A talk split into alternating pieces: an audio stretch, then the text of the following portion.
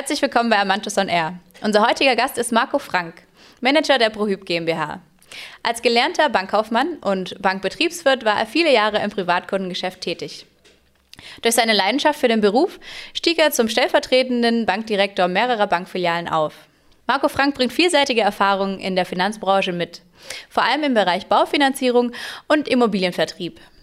Diese setzt er heute ein in der ProHyp GmbH und ist verantwortlich für das Vermittlungsgeschäft im Bereich Baden-Württemberg. Wir wünschen Ihnen viel Spaß bei dieser Podcast-Folge und freuen uns über Ihr Feedback.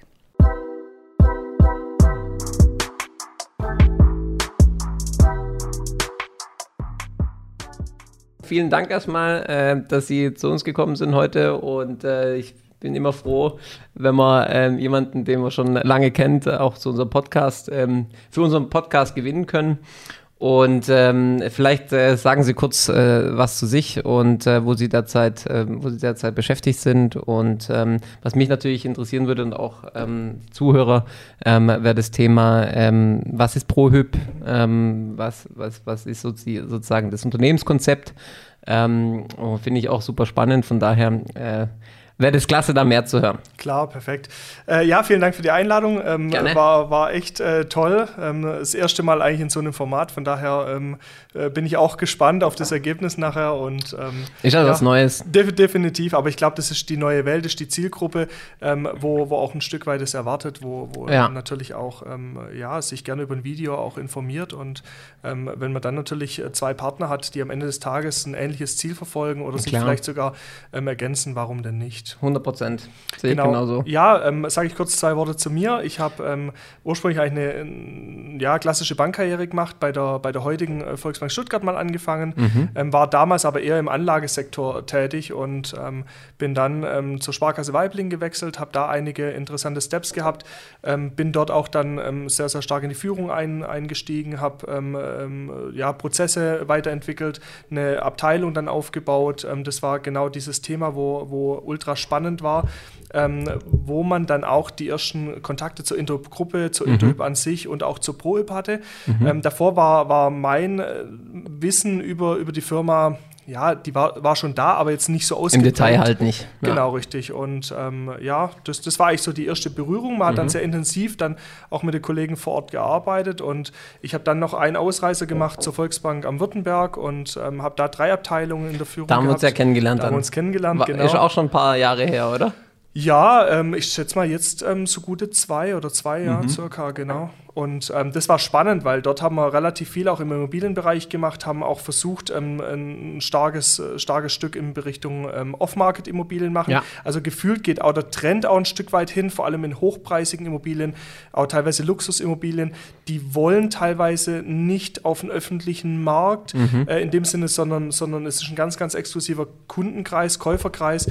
Und das ist natürlich ähm, sehr spannend. Ähm, auch der Mix daraus, erstmal Off-Market zu gehen und dann ja. vielleicht auch online zu gehen gehen, ist ganz, ganz spannend. Und trotz alledem haben wir dann noch viel mit Vermittler, Finanzvermittler äh, zu mhm. tun gehabt. Hat sich ja auch ergänzt an der Stelle. Und ähm, ist ja schon ein anderes Geschäft so ein bisschen. Wenn ich jetzt, also ich kenne jetzt die Makler äh, sehr, also ich sag mal, die Immobilienmakler, den Bereich kenne ich eben sehr gut, klar. Aber ähm, ich sag mal, so Finanzierungsvermittlung ist ja schon noch was anderes, finde ich. Ja, also ja. es ist nicht mehr, also es ist so ein bisschen, oftmals wird es so als Paket äh, gesehen. Aber es ist ja schon eine ähm, große Nische, muss man sagen. Ja. Und, und also nicht nur Nische, sondern eben auch stark wachsender Markt, denke ja. ich. Aber also ich glaube einfach, dass viele ähm, Kunden und Geschäftspartner einfach nicht ähm, ähm, diese Tiefe entdecken, mhm. was da eigentlich dahinter steckt. Mhm. Weil der Klassiker ist, ist, typischerweise so, dass ein Kunde im Endeffekt als erste Anlaufstelle normalerweise äh, zu seiner Hausbank geht. Ja. Wir haben aber mal ein Research drüber laufen lassen und haben dann mal geschaut, wie viel, wie viel passiert eigentlich im Vorfeld. Also was passiert mit einem Kunden, der sich für Immobilien interessiert, dann auch für eine Finanzierung in, interessiert und so weiter. Und die Emotion, und das ist ja das Spannende, passiert ja beim Immobilienkauf und nicht bei der Finanzierung. Ja. Die Finanzierung ist ja eigentlich nur Mittel zum Zweck an so der Stelle. Das, richtig, das heißt, ja. in der Bankberatung passiert ja wenig Emotion, sag ich mal. Natürlich redet man über die Immobilie, Klar. sagt, wie macht man die Raumaufteilung, Nachwuchs etc. pp. Aber am Ende des Tages ist die Finanzierung nur Mittel zum Zweck. Und das ist das Spannende daran. Also sprich, der Kunde denkt eigentlich bei der Finanzierung eher rationell. Und das ja. passiert jetzt gerade sehr, sehr stark, dass natürlich Finanzvermittler sich ähm, selbstständig machen, beziehungsweise einfach den Zahn der Zeit erwischen mhm. und, ähm, und, und da natürlich ähm, in eine interessante Situation reinkommen, weil, und das ist spannend, wenn ein Kunde, und sind, sind wir mal ehrlich, ähm, wie lange arbeiten wir pro Tag? Zwischen, zwischen acht Lang? und zwölf Stunden, ja, Ja, sag ich mal.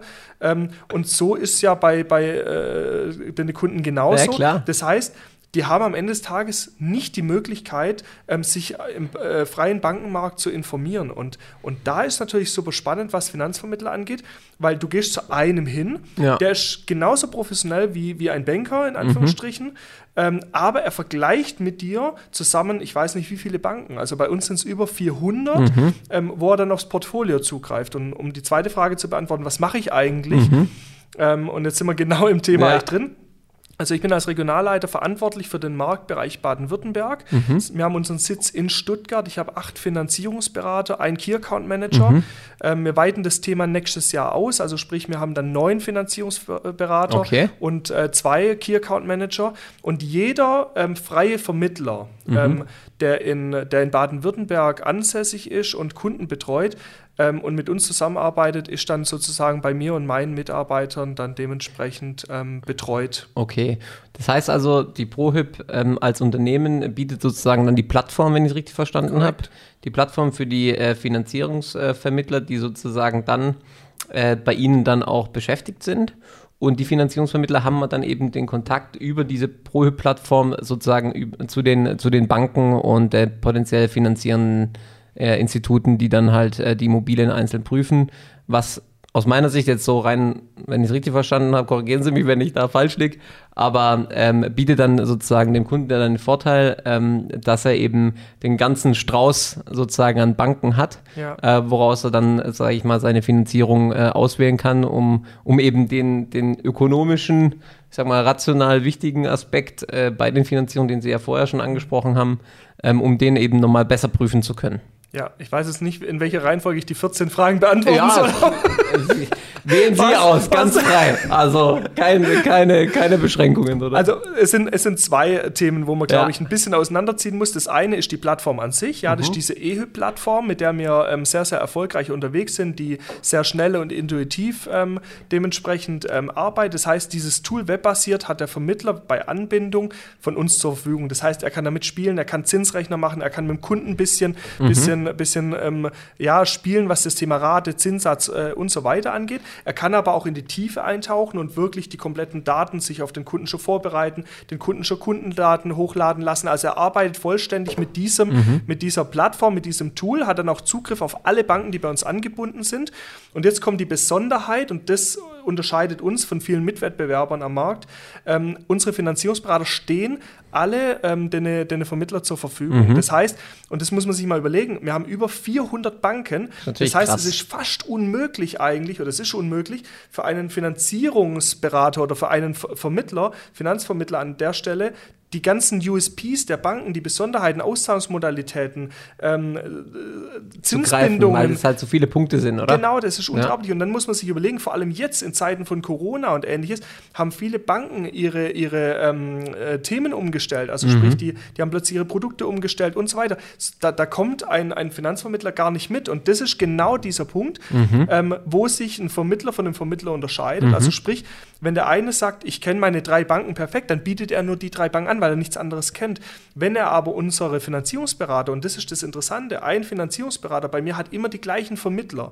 Das heißt, die reichen immer in Anführungsstrichen bei dem gleichen äh, Finanzierungsberater bei mir ein und der prüft im Endeffekt, unterstützt, hilft, macht, tut und tut an, äh, an der Stelle auch ähm, die, die Banken mit ihm zusammen auswählen. Also sagt dann einfach, pass auf, in dem Fall ist die und die Bank am besten für dich, weil das hat den und den, ähm, den und den Need. Und jetzt kommen wir eigentlich zu dem Hauptbestandteil, was, was im Endeffekt einen Kunden unterscheidet zwischen einer einzelnen Bank und einem Finanzvermittler. Man, man kann es eigentlich so beschreiben, man muss eigentlich den Kunden passend zur Bank machen. Also wenn man nur eine Bank zur Auswahl hat, muss man ihn passend machen. Das beste Beispiel ist eigentlich das Thema Zinsbindung oder Eigenkapital. Wenn ein Kunde heute sagt, nur um ein Beispiel zu nennen, wir, wir brauchen äh, oder wir haben äh, die Nebenkosten als Eigenkapital. Und an der Stelle sagt, sagt die Bank, aber wir finanzieren nicht den reinen Kaufpreis, wir brauchen mehr Eigenkapital, 5 oder 10 Prozent on top, ist der Kunde gezwungen, aus irgendeiner Quelle im Endeffekt weiteres Eigenkapital zu beschaffen. Wenn wir aber die Anfrage so bekommen, finden wir aus über 400 Banken ohne Probleme eine Bank, die natürlich diesen Need aufsaugt und sagt, ähm, kein Thema, wir finanzieren Kaufpreis mhm. ähm, an der Stelle. Genau, und wir können die Kundenwünsche so maximal ähm, erfordern. Zweites Beispiel, mhm. letzter Satz von mhm. mir. Was viele Banken auch sagen, ist, dass sie nur 10 oder 15 Jahre Zinsbindung anbieten. Mhm. Wenn wir aber jetzt mal die jungen Kunden bei den Kaufpreisen heutzutage anschauen, die wollen maximale Sicherheit haben. Die wollen Klar. 20, 25 Jahre oder, oder, oder. Ja, je nachdem, oder, was halt die Motivation ist. Klar. Genau, richtig. Tilgungssatzwechsel ist ein ganz spannendes Thema.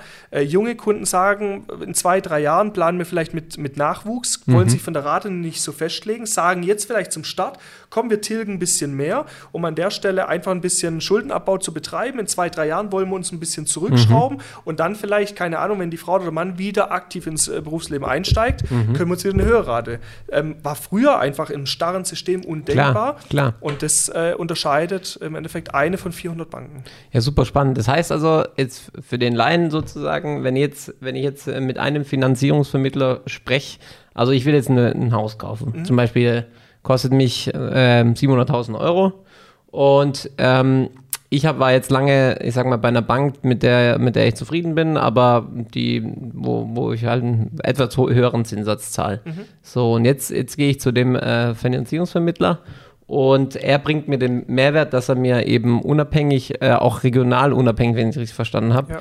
eben äh, Finanzierungsangebote stricken kann, die eben aus, ich sag mal, einem Strauß und potenziell 400 Banken eben äh, gewählt wird und äh, der und die, dieses Finanzierungsgebot passt dann eben sozusagen zu dem einzelnen Bedarfsprofil, was man eben angibt. Korrekt. Also um es sind, genau, es sind ganz, ganz viele Gründe. Also ich mache ein Beispiel. Viele Kunden kommen ja auf Vermittler zu und sagen, sie wollen ganz bewusst zu einer Regionalbank gehen, weil mm, ja. hohes Vertrauen ja, klar, da ist zum klar. Beispiel. Äh, dann wiederum gibt es äh, viele Manager, ich sage jetzt mal, die, die reisen, also die wohnen mal fünf Jahre in Berlin, zwei Jahre in Frankfurt und so weiter. Ähm, denen ist das vielleicht nicht ganz so wichtig ja. und die sagen, sagen, am Ende des Tages zählt für mich nicht die Person bei der Bank, sondern es zählt für mich das Angebot. Das Ergebnis. Beispiel, ja. genau richtig. Also es gibt ganz unterschiedliche und das ist auch das Schöne was mein, was mein Job auch so, so, so ausmacht, weil früher das ist echt war, mega spannend. Ja, weil der, der Blick war früher nur auf eine Bank gerichtet. Ja, also klar. sprich, wir mussten zwar intern viel besprechen, welche, welche, welche Produkte wir verändern oder wie wir sie verändern, dass man eine größtmögliche Zielgruppe, aber trotzdem bist du in deinem Feld einfach starr. Ja, ja. Ähm, du bist in, in, in, in einer Regionalbank oder in einer Großbank, bist du einfach von gewissen Parametern einfach starr. Du kannst nicht alles entscheiden. Und, und das ist das Interessante, weil wir natürlich auch, und das ist das Schöne, die Banken sind ja unsere Partner. Ja. Am Ende des Tages rechnen sie ja auch mit einem gewissen Zufluss an Kunden. Mhm. Und damit will ich die eine Bank nicht Klar. schlecht oder die andere gut reden. Ganz im Gegenteil. Jede Bank hat im Endeffekt ihre USPs, ihre Alleinstellungsmerkmale.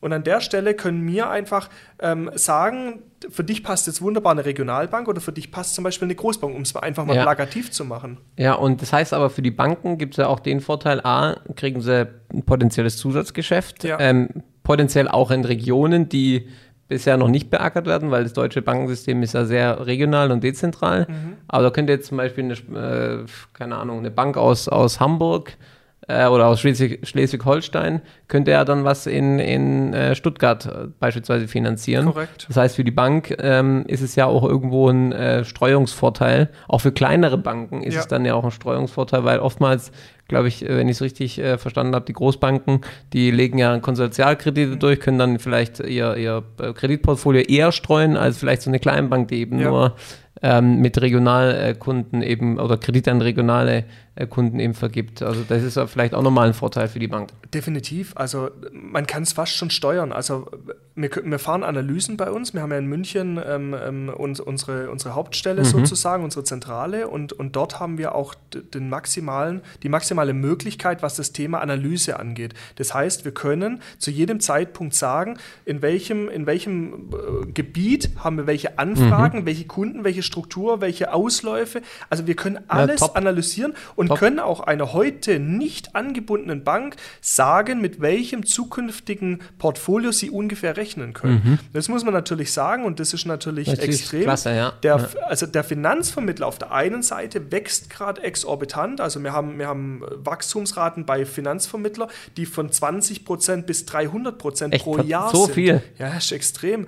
Also, und, und, Aber klar, das ist natürlich die digitale Komponente dazu. Ja. Ähm, das, äh, man ist auch, also also ich sag mal, die, die Masse an Kunden ist ja auch äh, immer mehr offen für, für, für so eine, ich sag mal, web-applizierte Plattform, die dann auch, wo man einfach seine, sag ich mal, Daten eingeben kann, seine Wünsche eingeben kann, wo dann auch die, das Feedback ähm, direkt kommt. Ich glaube, das war früher, vor 20 oder 15 Jahren, nicht so der Fall wie heute. Der Kunde will doch relativ früh auch schon wissen, ähm, ist es ein guter oder ein schlechter Ja. Preis. Ich mache immer, ich mache immer das Beispiel. Stellen Sie sich vor, Sie kaufen heute eine Küche. Was steht immer dran? Sie kriegen bei uns 40 Prozent, 50%, 60 Prozent. Ja? Also Sie haben nie das Gefühl, einen guten Preis. Genauso bei Möbel. Sie haben nie das Gefühl, einen guten Preis. Und im Nachgang haben Sie immer, wenn Sie gekauft haben, äh, so, Intransparenz. so, ein, genau, so ein Bauchgefühl, wo Sie sagen, na, ich glaube, ich bin über den Tisch gezogen worden. Ja? und das ist halt sch ob schlecht. Es, äh, genau, Ja, ob es richtig ist oder nicht. Und, Ja. und das ist ja dieses Thema, wenn, wenn, wenn man keinen Berührungspunkt hat zu Ja. einem fairen, marktüblichen Preis, woher soll ich denn wissen, ob der Preis gerechtfertigt ist oder nicht? Und das ist das bewerten. Thema. Und deswegen glaube ich, dass es immer mehr Kunden gibt, die einfach so, also damit will ich auch nicht sagen, es muss immer der günstigste Zins sein. Ganz und gar nicht. Also es gibt ganz, ganz viele Faktoren. Wenn ich heute sage, ich kriege einen sehr, sehr flexiblen Kredit, wo ich dementsprechend maximale Vorteile draus ziehe, bin ich auch durchaus bereit, einen etwas höheren Zins zu zahlen. Und das ist immer dies, diese Krux da dran, wo, wo auch viele Kunden natürlich im ersten Gespräch sagen, ähm, ja, äh, was ist Ihr Ziel? Ja, der bestmöglichste Zins. Ja, aber das ist, das ist nicht immer das Richtige. Eigenkapitaleinsatz ist ja zum Beispiel eine Komponente, oder? zum Beispiel, zum Beispiel. Ja, aber es, es ist natürlich auch so, und, und da sind wir wieder bei dem Thema Bankenmix, es gibt ja unterschiedliche Haltungen auch von Banken. Ich mache ein Beispiel. Viele Banken versuchen am Anfang des Jahres ähm, relativ viel in ihre Bücher reinzuholen. Das heißt, sie machen attraktive Jahresstartangebote. Oder jetzt der, der Stuttgarter Markt ist unheimlich begehrt. Das heißt, es kommen auch Banken von außen und sagen, pass auf, wir machen eine Sonderaktion, als Beispiel 10 Basispunkte Rabatt auf den Zinssatz im Marktbereich Stuttgart, weil sie einfach in Stuttgart ja, Fuß klar. fassen wollen. Klar. Und das ist natürlich ultra spannend. Und wenn dann natürlich ein Kunde noch parallel sagt, ich kaufe in dem Moment, ja, was gibt Schlimmeres? Ja, absolut. Okay, das heißt also ähm, auf jeden Fall ein großer Mehrwert für den Kunden durch eben diese Transparenz, die man bieten kann, die jetzt, sage ich mal, mit, ich sag mal, ein, zwei Banken eben nicht möglich wäre. Und sie haben eben den, ich sag mal, Strauß an Banken oder das Netz, das Netzwerk.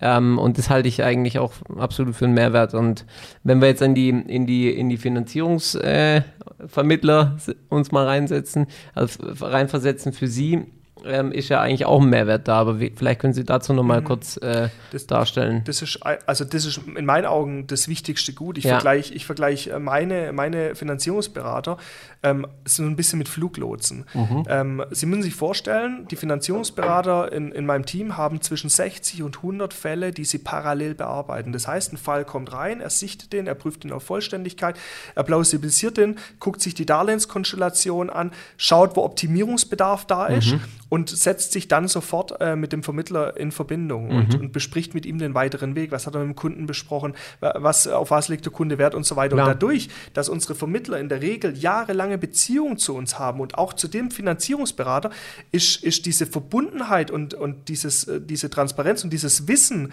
ähm, ähm, von unschätzbarem Wert. Weil Sie müssen sich vorstellen, in der Zeit, wo wir den Fall schon, schon vollumfänglich nochmal noch mal plausibilisieren, prüfen, ähm, äh, schon, schon mit Banken vielleicht im Gespräch sind und so weiter, kann er ja schon den nächsten und übernächsten Termin wahrnehmen.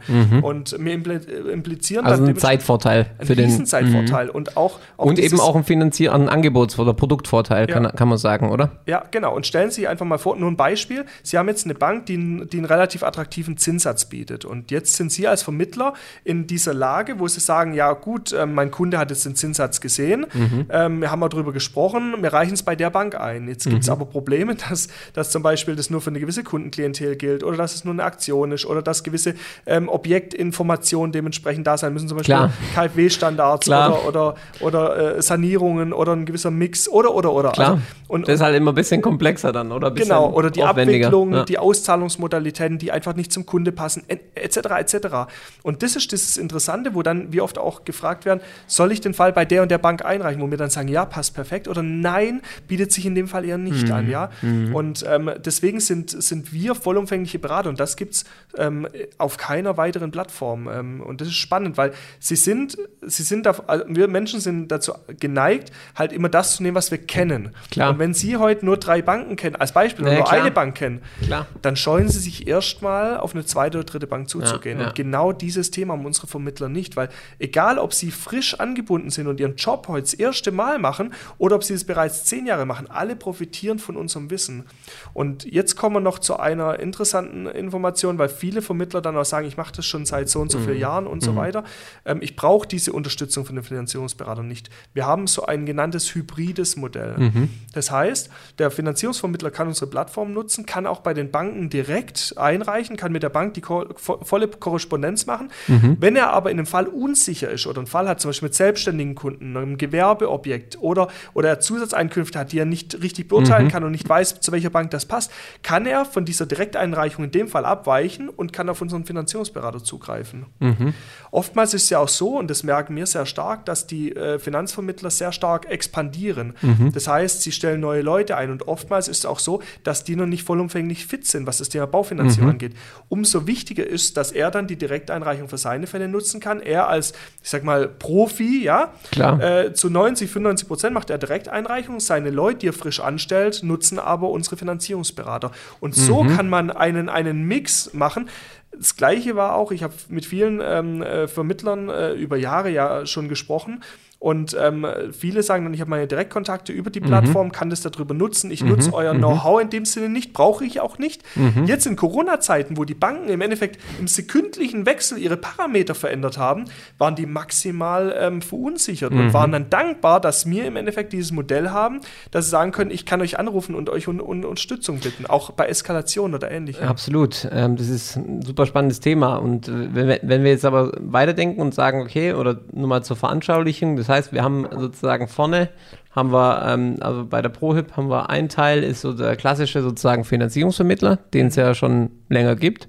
Und ähm, die, mit dem Unterschied eben, dass die Finanzierungsvermittler dann sozusagen angedockt sind an die, an die Plattform von der ProHip. Genau, richtig. Und die Plattform besteht eben aus diesen 400 Banken, kann man sagen, oder? genau, also tendenziell im- immer mehr. Immer, genau. immer mehr, genau. Genau. Das, also da schließen sich eben Banken an und es wächst immer weiter.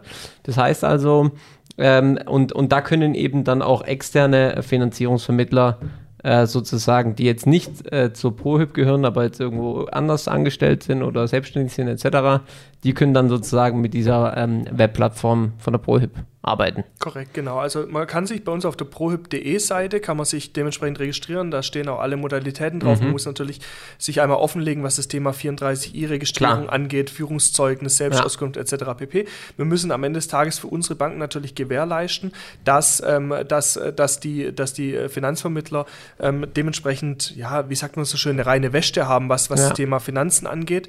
Äh, anders wäre es auch gar nicht möglich. Äh, da gibt es auch gesetzliche Vorschriften und die müssen wir einhalten, Ja. die prüfen wir, dann gehen wir mit dem Vermittler ins Gespräch. Wir fragen ihn, welche, welches Know-how er hat, welche Unterstützung er braucht, welche Schulung. Wir haben seit, äh, seit äh, geraumer Zeit haben wir jetzt die äh, ProHip Academy, wo wir Mhm. viele Schulungen anbieten, sowohl für Newcomer, also Neueinsteiger, äh, weil wir einfach merken, viele, viele Banker, die, die dementsprechend ähm, in die Finanzierung einsteigen wollen, aber nicht die Möglichkeit von ihrem Haus äh, geboten bekommen, dass die auf einen Vermittler aufmerksam werden und dort ähm, im Angestelltenverhältnis einsteigen oder im HGB-Verhältnis einsteigen. Und denen fehlt oftmals einfach das Know-how von der Baufinanzierung, dieses, dieses Wissen. Und da können wir eine komplette Schulungsreihe anbieten. Super. Vieles davon ist auch mit Anbindung an uns ähm, komplett kostenlos. Das heißt, ähm, da kann man nutzen, es kann man tieferes Wissen dementsprechend. Man kann auch den 34i über, über die Academy machen. Also das, das geht alles. Und das ist sehr, sehr spannend, weil der Mix aus dem Ganzen äh, macht eigentlich jeden Vermittler von uns erfolgreich, egal in welchem Status er steht. Also egal, ob er sagt, ich mache jetzt ein frisches Büro auf, ich habe noch gar keine Erfahrung in dem Bereich, oder ähm, ich, ich mache mich selbstständig und habe ein umfangreiches Wissen, oder ich bin Vollprofi. Wir Ja. haben letzte, vor, vorletzte Woche einen sehr, sehr großen Partner angebunden, ähm, der, der dreistelliges Millionenvolumen Okay. macht. Stark. Also Wahnsinn. Ähm, ja, komischerweise hat er noch nie in der Vergangenheit mit uns gearbeitet, Okay. aber die, diese Verbindung an sich ist, ist, ist interessant, weil, weil die Person dann auch äh, ähm, dieses Clearing oder diese Unterstützung, die wir anbieten, eigentlich, eigentlich so gar nicht, gar nicht ähm, wiedergespiegelt bekommen hat und dadurch gedacht hat, es wäre für ihn völlig uninteressant. Und ja, Und seit wann gibt es die ProHip? Ähm, äh, die ProHyp, also die, die Interhyp-Gruppe wurde damals ähm, 1999 mhm. gegründet und ähm, daraus äh, wurde dann die ProHyp ähm, ähm, im Folge dann aufgebaut, mhm. wobei man fairerweise sagen muss, die Interhyp an sich hat ja genau dieses Endkundengeschäft. Okay. Also sprich der Endkunde, wenn er jetzt nicht über einen Vermittler, äh, Finanzvermittler, über einen freien Finanzvermittler kommt, kann sie ja rein, kann der Kunde rein theoretisch ja auch zur, zur Interhyp direkt gehen, okay. die dann mit der gleichen Plattform arbeitet. Und wie ist so Ihr Gefühl, ähm, wie entwickelt sich äh, der Markt in der Richtung? Wird es äh, eher verstärkt nachgefragt oder gibt es immer mehr Kunden, die, sage ich mal, diese Plattform nutzen? ähm, versus, sage ich mal, diesem klassischen ähm, Approach oder Vorgang, dass man halt sagt, hey, man geht zu der Regionalbank und lässt sich da ein Finanzierungsangebot geben und dann äh, finanziert man das Objekt. Also merken Sie da, sage ich mal, so ein Change of Mentality oder so eine Sinn Sinneswandel bei den, gerade bei den neuen äh, oder bei den jungen Kunden, die sozusagen neu in den Markt, den Immobilienmarkt strömen oder wie ist da so Ihr Gefühl? Also fairerweise muss man sagen, beides hat seine Daseinsberechtigung. Also mhm. der Kunde, der, der jahrzehntelang mit seiner Bank zusammenarbeitet oder, oder der 30-Jährige, der, der seit zehn Jahren eine aktive Verbindung zu seiner Hausbank hat und immer wieder zu seinem Berater auch Kontakt hat, das ist völlig berechtigt, dass der natürlich bei seiner Bank nachfragt. Mhm. Aber das sind wir wieder bei dem Logisch. Thema. Er, er, er, er läuft raus und, und er weiß halt nicht, hat er, hat er ein gutes Angebot oder halt nicht. Und mhm. dieses Bauchgefühl bleibt, da kann der Banker fast nichts dagegen tun. Und, und das ist ja dieses Thema, wo er dann sagt, entweder er geht jetzt halt äh, in die, in die, zu einem freien Vermittler oder mhm. er geht halt noch zu einer anderen Bank. Und mhm. sie müssen halt mal eins machen, sie müssen halt mal googeln, ja, wirklich Baufinanzierung Stuttgart und dann gucken sie mal, wer da, wer da alles kommt. Und ja, in der ja. Regel sind es halt nicht die Banken, weil, weil man muss sich halt auch überlegen. Sondern die Plattform. Ja, und halt vor allem auch die Vermittler, die natürlich auch ähm, ein großes Budget zur Verfügung haben, gerade in dem Thema Social Media Gas geben, weil für, für einen Finanzvermittler ist halt in der Regel eine Neuanfrage ein neuer Kunde. Mhm für ein, eine Bank ist es halt in der Regel ein bestehender Kunde. Mhm. Und das ist halt dies, dieser Unterschied. Aber um Ihnen eine, eine Frage zu beantworten oder eine, die Frage mit einer Gegenfrage zu beantworten, warum sollte ein Kunde bei einer Baufinanzierung, wo er 10, 20, 30, 40.000 Euro in 10 Jahren sparen könnte, im Zweifel, oder ein besseres Angebot bekommen sollte, warum sollte er das nicht tun? Beim Stromtarif ja, tun, tun die Leute jedes Jahr Frage, wechseln, um 150 die, Euro zu sparen. Richtig. Die Frage ist halt nur, ob, ob sie es auch tun. Also eigentlich wäre es ja falsch, es nicht zu tun. Ja, Deswegen also Frage. Die Zahlen zeigen es, also in allen mhm. Regionen, also die ProHip hat ja insgesamt ähm, sechs Standorte in Deutschland, in allen Großstädten, mhm. plus noch einen Bereich mit institutionellen, also die ganz großen Vermittler, die dann ähm, aus München raus betreut werden. Ähm, und fairerweise muss man sagen, in allen Standorten haben wir, haben wir ein sehr, sehr großes Wachstum zu mhm. verzeichnen. Super. Und das kommt natürlich durch, durch ähm, Effekte, die wir alle nutzen, in Anführungsstrichen steigende Kaufpreise etc. pp., kommen aber auch, äh, und das zum großen Teil, weil ähm, immer mehr Vermittler äh, mit uns ja. arbeiten und natürlich auch die Endkunden ähm, ein, ein transparentes Angebot ja. oder einen Vergleich ja. haben wollen. Absolut, das glaube ich. Also ich glaube, das Thema Transparenz und dass man halt auch besser vergleichen kann, ich glaube, das ist natürlich durch durch das Internet natürlich ermöglicht worden und wir merken es ja nicht nur, also man, man merkt es ja auch in anderen Plattformgeschäften, dass es ja so ist und ähm, ich sag mal, ein großes Beispiel ist natürlich auch Amazon, äh, dass man da sozusagen alles aus einer, aus einer Hand findet und immer zu den günstigsten Preisen. Und ich glaube. Ja, bequem.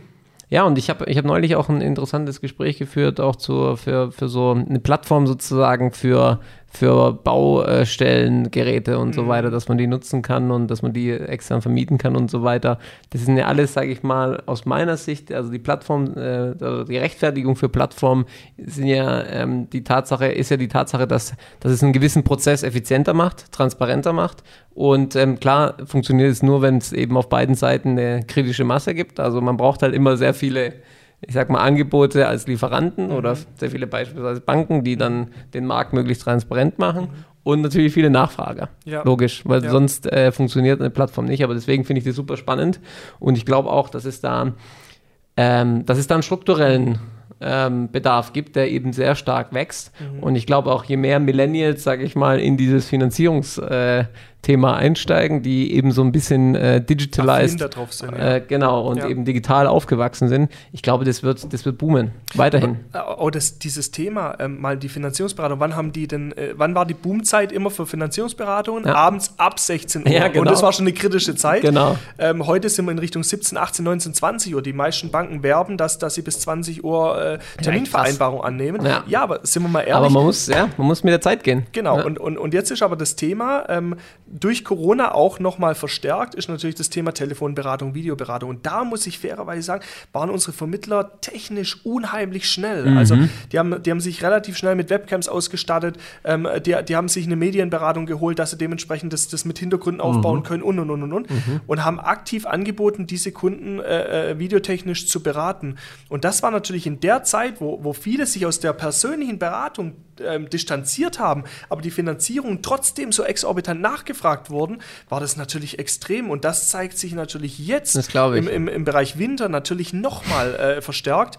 Ähm, und da muss man fairerweise sagen, der Kunde findet ja immer seinen Weg. Also Ja. und, und äh, dass, dass der Kunde von der Videoberatung abschreckt, glaube ich nicht. Ja. Ich glaube, es war einfach nur ungewohnt und es war noch nicht die richtige Zeit. Aber dadurch, dass, dass viele Kunden auch ein bisschen dazu gezwungen wurden, weil viele persönliche Beratungen einfach nicht mehr stattfinden konnten eine gewisse Zeit lang, ähm, glaube ich, da- dass, dass es, äh, dass es äh, seine Daseinsberechtigung hat. Und ich glaube auch, dass es die Kunden unterschiedliche Bedürfnisse gibt. Der eine sagt, ich will die persönliche Beratung haben, der andere sagt, ich brauche sie nicht. Ja. Ich will die Videoberatung haben. Ich Ja. bin flexibler. Ich kann das mal zwischen 12 und 1 mehr Ja. einloggen, wenn ich im Homeoffice bin oder, oder, oder. Und das nimmt zu und ähm, das, wird, das wird sehr spannend werden für die Zukunft. Glaube ich auch. Also ein absolut interessantes Thema. Ähm, jetzt wollte ich Ihnen nochmal eine etwas äh, schwierigere oder kritischere Frage stellen. Und zwar, äh, bei den Plattformen ist ja oftmals so, dass eine Plattform äh, sich ja so wirklich langfristig durchsetzt. Ähm, ist das bei Ihnen in Ihrem Segment auch so oder wie stehen, was denken Sie darüber? Jein, also eine Tendenz ist da nicht äh, zu ersehen. Mhm. Ähm, es, gibt, es gibt unterschiedliche Plattformen. Es gibt zum Beispiel ähm, Plattformen, die hat sich auf eine Bankennische, um ein Beispiel Mhm. zu, zu, zu sagen, auf eine Nische ähm, fokussiert, ähm, als Beispiel Volksbanken. Ja, ja. ja. Die Volksbanken haben wir auch im Portfolio, nur Mhm. um ein Beispiel zu nennen, aber ähm, es ist unheimlich schwierig, weil Regionalbanken in der Regel auch nur regional finanzieren. Das Mhm. hat jetzt nichts mit Volksbanken zu tun, das ist genauso bei Sparkassen oder, oder, oder. Also grundsätzlich bei Regionalbanken ist so, dass der Kreis, wo finanziert wird, in der Regel von ihrem eigenen äh, Region abhängt. Mhm. Und ähm, das heißt, ähm, ist der Kunde oder das Objekt nicht mehr in diesem Kreis, Mhm. kann man diese Bank auch nicht mehr anfragen, weil diese Bank halt nur ihren Kreis finanziert und auch dort sich nur stark auskennt. Mhm. Und, ähm, und damit wird es halt schwierig, weil wenn man sich jetzt mal Deutschland anguckt und man hat überall solche Flecken, wo überall eine Bank sitzt, dann, dann hast du im Zweifel über diese Plattform nur eine oder zwei Banken, die halt in dem Gebiet finanzieren. Und ähm, dann hast du keine Großbanken, die vielleicht auch gewisses Geschäft abfedern oder, oder, oder. Und manchmal gibt es halt auch Banken, die eine kleinere Größe haben, die vielleicht auch gewisses Obligon nicht finanzieren können. Und wir haben Klar. teilweise Finanzierungen, die eine Million, zwei oder vielleicht auch mehr Millionen umfasst. Ähm, da musst du auch eine Bank an der Stelle haben, die natürlich auch so ein Volumen stemmen kann oder auch eine relativ zügige Mhm. Entscheidung stimmt, ja, ohne, ja, ohne äh, gewisse Instanzen. Also oftmals haben wir dann bei Banken Rückmeldung gekriegt, wir brauchen jetzt drei Wochen, weil wir müssen noch einen Vorstand und Aufsichtsrat und wie sie alle heißen einschalten. Und diese Zeit hat der Kunde oftmals nicht. Sie kennen, Nee, sie kennen Mhm. den, den Bankenmarkt, vor allem, äh, sorry, den Immobilienmarkt noch besser wie, wie ich. Äh, Sie, sie kriegen mit, was draußen passiert. Ähm, wenn ein Makler heute äh, drei Angebote vorliegen hat, dann, dann kriegt es der, wo als erstes halt äh, die Finanzierungsbestätigung Ja, und, ja. Und, und den Notartermin ausmacht. Und Das genau heißt, es gibt so Nischenplattformen, die ein gewisses Segment dann immer bedienen, oder? auch, Kann man ja, sagen. genau, richtig. Okay. Genau. Und ähm, wir versuchen halt ähm, ähm, dementsprechend das Maximale an, an Portfolio zu bieten, Mhm. ähm, so wie es andere Plattformen auch machen. Aber das, was uns maßgeblich von anderen Plattformen unterscheidet, ist einfach diese zusätzliche Beratungsleistung, die wir durch die Finanzierungsberater Ah ja, okay. haben. Das, das ist eigentlich der maßgebliche Unterschied, Verstehe, ähm, ja. dass, dass der Vermittler immer auf, auf den Ansprechpartner zugreifen kann Mhm. und dementsprechend ähm, ähm, äh, ja, sich, sich Know-how abholen kann, ähm, News Das ist abholen eigentlich ein kann und so weiter. hybrides Modell, kann man sagen, oder? Das ist Genau, das kann man beides nutzen, genau. Ja, und okay, das ist das Und, ich eigentlich und gut. das ist ja, das Thema, wo, wo ich sage, machen Sie ein Beispiel, wir haben jetzt eine neue Bank angebunden, erst vor kurzem. Und, äh, und wenn Sie die Bank jetzt auf der Plattform sind, egal auf welcher, würden Sie sie anfragen? sagen. Eher nicht, mhm. weil sie keine Erfahrungswerte haben. Mhm. Und bevor sie jetzt ihren Kunden vergraulen oder, oder der Antrag gesperrt ist, weil sie ihn schon abgesendet haben, ja. Na, ja, hätten sie gern lieber einen Rat. Das gleiche ist, Sie haben vorher gesagt, Amazon, Ebay, wie, wie, sie heißen, völlig egal. Am Ende des Tages schauen wir doch alle auf Rezessionen. Und was tun wir, wenn keine Rezession da ist? Haben Sie auch Rezessionen bei sich? Natürlich, klar. Ja. Natürlich. Und sehen das dann auch die, nur die Kunden oder äh, sehen das die Kunden auch oder nur die Finanzierungsberater? Also wir arbeiten mit mehreren Themen. Also wir haben natürlich auch Intuip-seitig Rezessionen, wo Kunden bewertet haben und ähnliches. Mhm. Wir haben natürlich auch Vermittlerbewertung. Wir haben jetzt eine neue, eine neue Übersicht, eine neue Mappe gemacht, wo wir auch Aussagen von, von Vermittlern reingeschrieben haben, mhm. wo, uns, wo uns einfach auch ähm, sehr, sehr gefreut haben.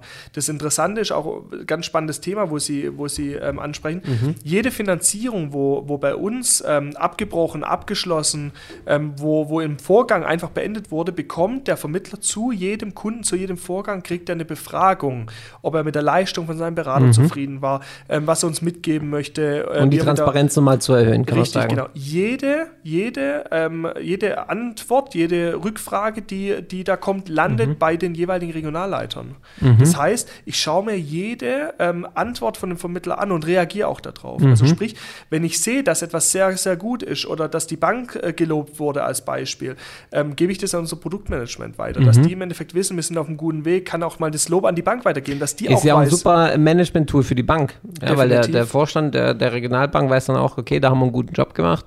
Da haben wir von 1000 äh, Finanzierungen, haben wir, ich sag mal, äh, 800 äh, positive Bewertungen bekommen ja. oder 900, ist ja auch auf jeden Fall eine wichtige Informationsquelle für, ja. für, fürs Management. Und äh, Sie sprechen das Richtige an und vor allem, wir kriegen auch sehr, sehr oft die Rückmeldung oder fast nur die Rückmeldung, dass die Finanzierungsberater die Machbarkeit gefördert haben. Also sprich, ja. dass wir ein perfektes Angebot auch für den Endkunden nachher erzeugt haben, die richtige Bank ausgewählt haben, den Vertrag bzw. die, die, ähm, die Konstellation nochmal umgestellt haben, sodass es nachher machbar war, dass der Kunde so ein gutes Angebot.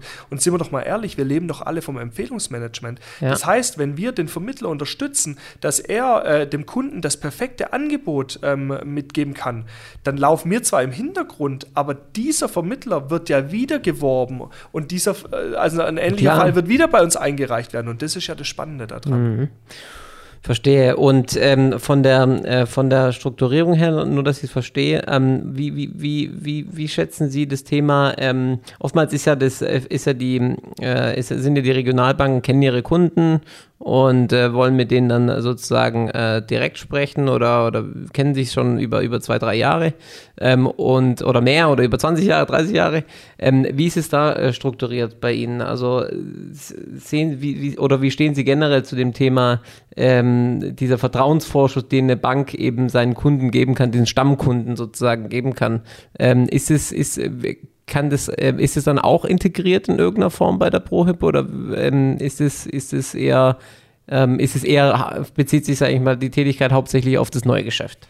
Ja, fair, fairerweise muss man sagen, bei also das Thema ist unheimlich wichtig. Ja. Vertrauen ist, ist vor allem im Kreditgeschäft, auch im Anlagegeschäft unheimlich wichtig. Richtig. Das, das, deswegen stehen die Banken ja auch vom Image her ähm, da, wo sie sind, weil, weil einfach viel Vertrauen mit der Person verbunden ist. Die Person ist halt auch entscheidend, glaube ich. Genau, ja. jetzt haben wir nur zwei Sachen. Man hat natürlich viel Beraterfluktuation bei mhm. den Banken. Das ist, das ist fast überall so. Also ich kenne kaum ein, ein Bankhaus, wo keine Fluktuation ja. hat. Das ist das eine. Ähm, und das, das zweite ist halt dementsprechend, wenn Sie heute einen Berater haben, dann ist der in der Regel auf der Anlageseite. Der betreut Sie mit Serviceprodukten, mhm. Anlagegeschäften und so weiter.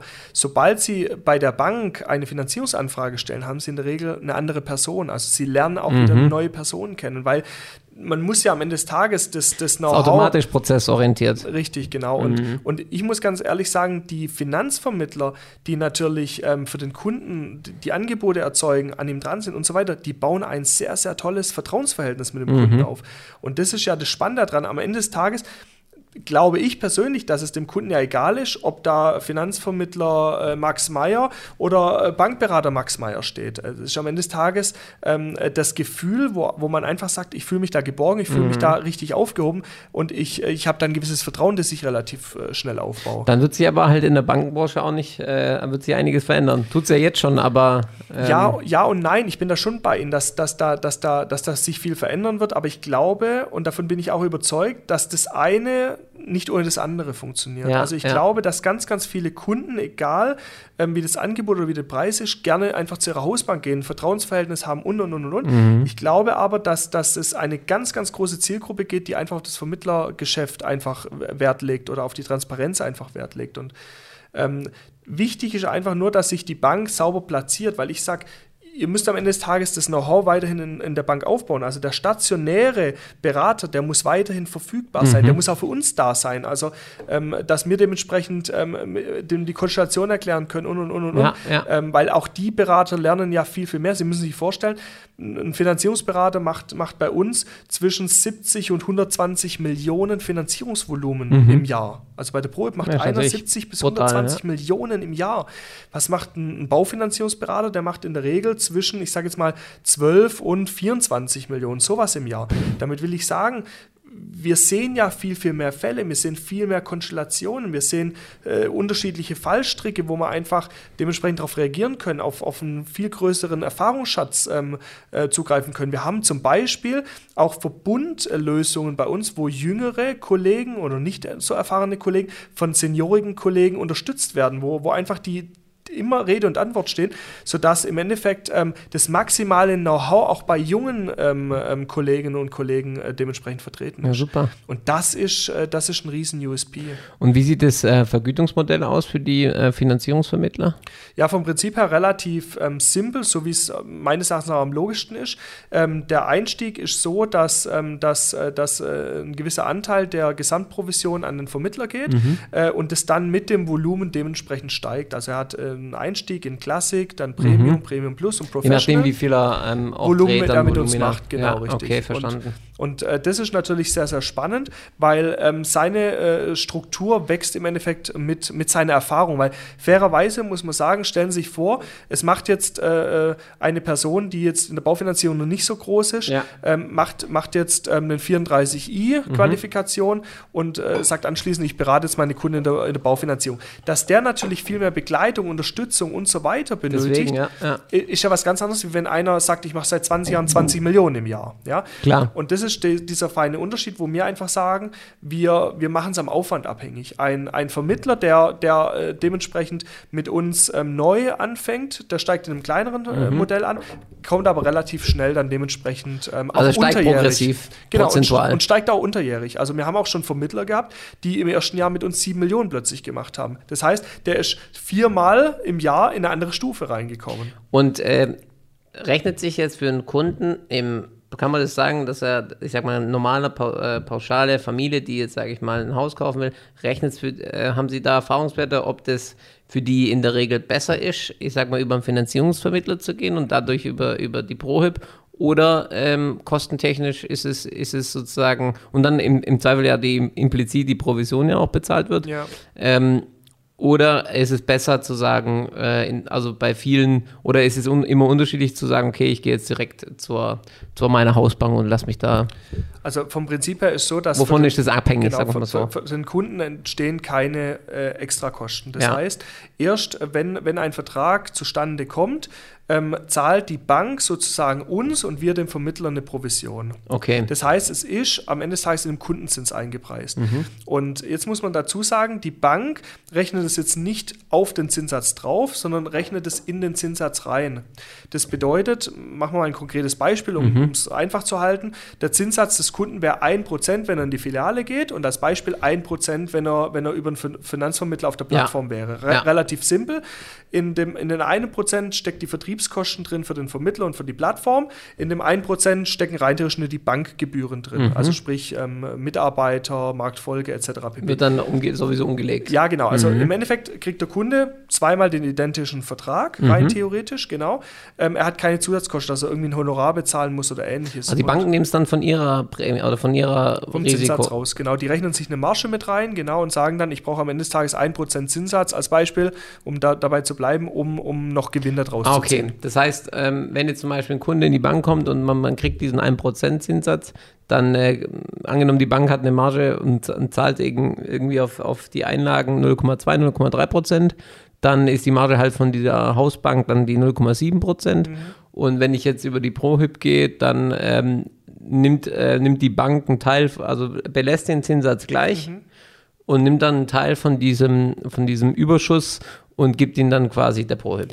Fast richtig. Okay. Man muss noch eins bedenken, wenn, wenn, der, wenn der Kunde bei einem freien Vermittler ist und am Ende des Tages über unsere Plattform läuft, dann gab es ja nie eine Beratung in der Bank. Mhm. Ergo, die Bank musste ihren Baufinanzierungsberater für diese Leistung nicht bezahlen. Okay. Und das ist ungefähr das Gleiche, was, was äh, am Ende des Ah, Tages über die okay, Provision läuft. Das heißt. Ja, das heißt ja, für die ja. Bank ist das fast schon egal, ja, rein, rein äh, betriebswirtschaftlich, ob der Kunde im Hause der Bank beraten wurde oder ob er beim freien Vermittler. Und deswegen machen ja viele Banken auch eine Portfoliostrategie Ja. und sagen, nur ein Beispiel, wir wollen dieses Jahr oder für nächstes Jahr 2021 wollen wir 100 Millionen äh, dementsprechend im Finanzierungsgeschäft machen und sagen dann, wir wollen 60 Prozent im stationären Vertrieb machen und 40 Prozent wollen wir über Vermittler generieren. Ja. Oder sie sagen zum Beispiel äh, zum letzten Quartal, äh, wir, wir sind noch nicht voll, was das Volumen angeht, wir wollen in eine gewisse Zielgruppe gehen, dann machen sie mit uns eine Sonderaktion und sagen, pass auf, fürs letzte Quartal gehen wir noch in eine gewisse Zielgruppe rein oder wir, wir machen einen super Zinssatz oder wir machen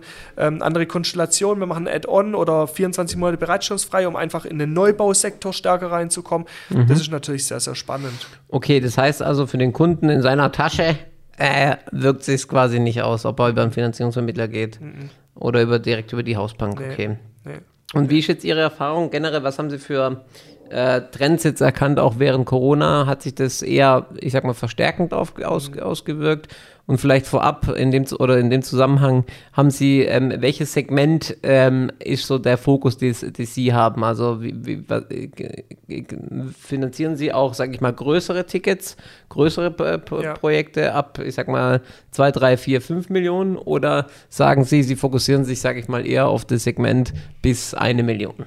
Also fairerweise muss man sagen, ähm, das, was am meisten nachgefragt wird, ähm, sind wohnwirtschaftliche Immobilien, also normale Wohnungen, Häuser Jetzt etc. verstärkt pp. durch Corona oder eher, eher gleich oder eher weniger? Also grundsätzlich muss, muss man, glaube ähm, sagen, der Kunde an sich hat sich gedanklich verändert. Ähm, ich mache ein Beispiel. Ähm, man kennt viele, viele Geschäftspartner, die zum Beispiel sagen, ich habe ich hab noch ein Apartment, ähm, Ja. weil ich äh, unter der Woche in Frankfurt bin und, und äh, am Wochenende bei der Familie ähm, in Stuttgart zum Beispiel. Ja. Ja. Ähm, und, oder oder äh, Personen, die viel gearbeitet haben, die haben gesagt, auf Wohnqualität lege ich keinen Wert, weil ich bin zu 90 Prozent im Büro jetzt Ja. übertrieben. Ja, ja, klar. Und ähm, die Situation, die wir jetzt haben, viele Jobs sind Homeoffice-fähig, ähm, sind flexibel gestaltet, wo auch vielleicht teilweise ähm, ähm, Erkrankungen dann im Büro stattfinden, wo plötzlich das Unternehmen reagieren muss und sagt, äh, wir statten euch jetzt mit Laptops aus und, und ähm, ihr arbeitet von daheim oder flexibler einfach dementsprechend, merken viele Kunden natürlich auch, und das, das merken wir auch verstärkt, dass die auf Wohnqualität einen größeren Wert legen ja? und au- sich auch über den aktuellen Wohnstatus Gedanken machen und vielleicht zur jetzigen Zeit mit einem Ein-Zimmer-Wohnung ohne Balkon nicht mehr zufrieden sind und sagen, es wäre schon schön, wenn man, wenn man einen kleinen Balkon oder vielleicht auch einen Garten hätte. Weil sie äh, mehr Zeit zu Hause verbringen. Korrekt, genau. Und einfach eine andere, eine andere, einen anderen Wert auf Lebensqualität legen. Das zweite, vielleicht noch ganz Das heißt kurz, aber Vergrößerung der Wohnnachfrage, oder? Also ein Trend äh, jetzt zum jetzigen Zeitpunkt zu sagen, wird schwierig, Mhm. aber, aber man spricht natürlich mit vielen, vielen Kunden und auch mit Vermittlern und natürlich auch im Bekannten- und, und Verwandtenkreis. Ähm, und sagen schon sehr, sehr viele, dass sie ihre derzeitige Wohnsituation derzeit überdenken. Und ähm, wir haben natürlich auch jetzt ähm, Kunden, ja, die, die, die ganz klar sagen, ähm, sie reden mit ihrem Arbeitgeber, wie es die nächsten Monate und Jahre aussieht. Klar. Und das Interessante ist auch, ähm, wie vielleicht eine Verschiebung vielleicht auch von Ballungsgebieten stattfindet. Muss die Person weiterhin in Frankfurt äh, leben, ja, oder wohnen, direkt im Zentrum, oder ist Und wie vielleicht ist da Ihr Eindruck? Also klar, das, die, stell, die Frage stellt sich. Deswegen äh, frage ich da mehrfach so nach, weil das Ja. finde ich ja super spannend, das Thema, äh, wie entwickelt sich, wie entwickeln sich jetzt die verschiedenen Assetklassen, ich sag mal nach oder während Corona? Und äh, wie ist da Ihr Eindruck gerade aus der Finanzierungs, äh, aus dem Finanzierungsbereich? Merken Sie da eine Mehrnachfrage im Wohnbereich? Also gibt es mehr ähm, äh, Überlegungen, sage ich mal, die dann sich, klar, vielleicht gibt es Überlegungen, äh, sich zu vergrößern, auch flächentechnisch pro Kopf, aber wirkt sich das auch schon, ich sag mal, messbar in den Zahlen aus? Also also in den Zahlen definitiv, also wir haben ein exorbitantes mhm. Wachstum, aber man kann zum jetzigen Zeitpunkt nicht ganz klar sagen, ähm, ja. ist es in dem Gebiet oder in dem Gebiet. Was, was ich merke, einfach auch durch, durch viele Gespräche, mhm. ist, dass, dass, dass die Personen, dadurch, dass sie Homeoffice haben, bereit sind, eine längere Fahrtstrecke ins Geschäft zu, mhm. zu nehmen, weil sie einfach sagen, ich muss nicht mehr fünf Tage in der Woche ins Büro kommen, mhm. sondern vielleicht nur noch zwei und drei kann ich von daheim aus arbeiten. Mhm. Und dann ist natürlich ähm, ähm, sehr interessant, weil er dann sagt, okay, wenn ich jetzt drei Tage daheim bin, dann will ich vielleicht nicht äh, 40 Quadratmeter zwei Zimmer haben, sondern dann würde ich mich vielleicht mit 70 Quadratmeter und einem kleinen Garten oder, oder einem Balkon einfach wohler fühlen. Klar. Und dadurch, wie, wie Sie es äh, völlig richtig gesagt haben, ähm, ist es eine Verschiebung der Ressource. Also am Ende des Tages sagt er, ich investiere ähm, mehr Geld in die Immobilie, ziehe vielleicht raus, zahle nicht mehr eine höhere Miete, sondern zahle jetzt Eigentum ab, mhm. ähm, wohne vielleicht auch ein Stück weit ländlicher ähm, und, und kann dementsprechend ähm, von der Arbeitsstätte auch ein Stück weit pendeln, bin nicht mehr fünf Tage im Büro. Und das, ja. das ist ein spannender Gedanke auf jeden Fall. Ja, und das, das merken Sie auch in den Zahlen quasi, dass, dass, dass das auch nachgefragt wird. Das, eher im ländlichen. Ja, das Extreme ist ja, ähm, vor, vor kurzem kam ein Artikel, wie viel Wohnraum im Endeffekt in Stuttgart mhm. fehlt. Also ich glaube, die Frage kann man, kann man nicht beantworten. Wenn man jetzt aber mal so ein bisschen im Smog-Kreis schaut, und da sind wir bei dem Thema Bauträger und Makler, wenn Sie mal schauen, was derzeit gebaut wird im ländlichen ja. Bereich, allein schon in Winnenden, was da gebaut wird, ein riesen Bauabschnitt, mhm. ähm, wo nachher zig Familien dementsprechend Platz finden ähm, ähm, zu wohnen, also das würde ja nicht gebaut werden, wenn diese Nachfrage nicht mhm. da wäre. Und fairerweise muss man sagen. Schondorf auch? Ja, genau. Und, und Schondorf ist sehr extrem, finde ich auch. Ja, definitiv. Backnang dahin aus. Also alles aus Schwäbisch Gmünd. Ja. Extrem viel, was da passiert und auch wie die Kaufpreise sich dementsprechend entwickelt haben. Das, das ist ja alles ein wahnsinniger Trend, der. der Kann eigentlich sagen, alle, die mit der S-Bahn angebunden sind. Alle Standorte, die mit der S-Bahn nach Stuttgart angebunden sind. Ja, und auch eine gute Infrastruktur dementsprechend haben, mhm. genau. Ja, also das ist ein ganz, ganz großes Thema. Und da sind wir auch bei, bei dem Punkt, denn äh, die Bauträger, die haben natürlich massive Probleme, auch Bauland zu Grundstücke zu, zu finden. Genau, Grundstücke, sie, sie wissen es selber. Ja, klar, das merken wir auch jeden Tag. ja, das, das, ist, das ist spannend ähm, und auch herausfordernd an der Stelle. Äh, und, klar, äh, ich sag mal, klar. wenn man heute einen Bauplatz hat, bis es projektiert ist, äh, B-Plan, äh, manchmal noch, noch, noch Verfahren äh, im Wettbewerb und und und und und ähm, dann haben die auch die Problematik, dass, dass eine Fertigstellung erst in drei, vier Jahren teilweise mhm. ist. Und ähm, das heißt, der, der Need ist ja erst in vier Jahren befriedigt, aber bis dahin sind ja, sind ja schon wieder viel, viel mehr, ist ja viel, viel mehr Nachfrage produziert mhm. worden. Und das, das ist das Extreme, was, was wir auch spüren. Und, und jetzt kommen wir zu einem ganz, ganz wichtigen Punkt. Und das ist unsere nächste Zielgruppe. Viele Bauträger und Makler sind ja mit der Zeit jetzt auch gewachsen. Also mhm. sprich, wenn ein, wenn ein Bauträger vor fünf Jahren äh, noch, noch äh, 20 Wohnungen gebaut hat, dann baut er jetzt äh, vielleicht 30 oder 40 oder 50 klar. Wohnungen. Ähm, Aufwand ist vergleichbar. Also klar baut man mehr, aber Genau, stellt neue Personen ein, ja. vergrößert seinen Radius etc. pp. Und äh, da merken wir einen spannenden Trend, dass viele Bauträger mittlerweile auch die Baufinanzierung aktiv anbieten. Also sprich, Tatsächlich, okay. Ja, ja. Und das ist sehr, sehr spannend, weil, mhm. weil die natürlich früher gesagt haben, bei 20 Wohnungen, wenn sie dann nachher fünf Kunden finanzieren, lohnt sich eventuell ah, nicht. Okay, ja, Aber klar. wenn sie heute sagen, ich, ich baue 50 Wohnungen und ich tue davon 15 klar, bis 20 Kunden, ähm, dann gibt es verschiedene Modelle und da bieten wir auch gerne ein Sparring, dass wir dementsprechend auch sagen, wir bieten einen, einen Vermittler an, mit dem wir sehr, sehr gute und langjährige Erfahrung haben und ähm, der berät dann die Kunden von dem Bauträger. Das ist natürlich perfekt, weil der Bauträger hat alle Informationen zu dem Objekt, kann Rede und Antwort zu dem Objekt stehen und der Vermittler kann auf alle Unterlagen zugreifen und kann relativ schnell den, den Antrag vom Kunden bearbeiten. Also mhm. Also schneller kann man so nicht mehr arbeiten und das und ist natürlich spannend. Sie haben, Sie haben vorher auch noch erwähnt, ähm, ab, ähm, Sie machen auch größere Projekte ab zwei, drei Millionen. Ja. Ähm, wie, wie, also dann ist es, aber da müsste es ja so sein, dass die Finanzierungsvermittler dann eher eher sozusagen in ihrer klassischen Funktion sondieren und, und, und Konsortialkredite sozusagen anfangen. So stelle ich mir es zumindest vor. Oder ja. läuft es dann auch über die Plattform? Ja, also ähm, grundsätzlich kann man die Plattform für alles verwenden. Sie ist aber dadurch, dass wir sehr, sehr viel im Wohnimmobilienbereich ähm, tätig haben, natürlich eher auf das Thema Wohnimmobilien ja. ausgelegt. Eher standardisierter, oder? So ein bisschen mit den klaren Punkten ja, und klaren Feldern. Ja, also wir, wir haben auch äh, Kunden, die sieben oder zehn oder 15 Immobilien haben. also man kann schon sehr, sehr viel da abbilden und man kann sehr viel auf Anlagen verweisen. Also ist gar kein Problem. Also ich sage mal, wenn ein Kunde heute schon zehn Immobilien hat, dann füllt er in der Regel die Selbstauskunft bei einer Bank nicht mehr aus. Nee, ja? klar. Dann hat er seine Übersicht, ähm, der will ja selber wissen, wie er rausläuft und, und ähm, wo er Optimierungen hat.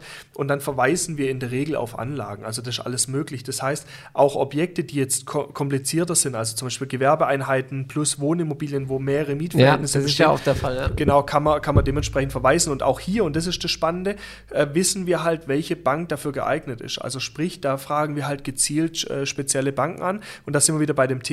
Es gibt halt Banken, die sagen, wir fühlen uns bis Finanzierung von einer Million wohl. Es gibt aber auch Banken, die sagen, bis 50 Millionen sind mir geschmeidig. Also es gibt die tollsten Konstellationen. Und das zu wissen, ist, glaube ich, das Gold der Zeit. Absolut, absolut, ich auch so. Was auch spannend ist, finde ich, natürlich jetzt auch durch Corona äh, auch gefördert, finde ich, das, äh, die Zinsentwicklung. Ähm, also es ist, ich habe mir neulich wieder angeschaut, äh, wo der Euribor jetzt steht und es ist ja schon der Wahnsinn eigentlich, dass man, dass man jetzt so, also ich weiß nicht, ob es jemals so niedrig war.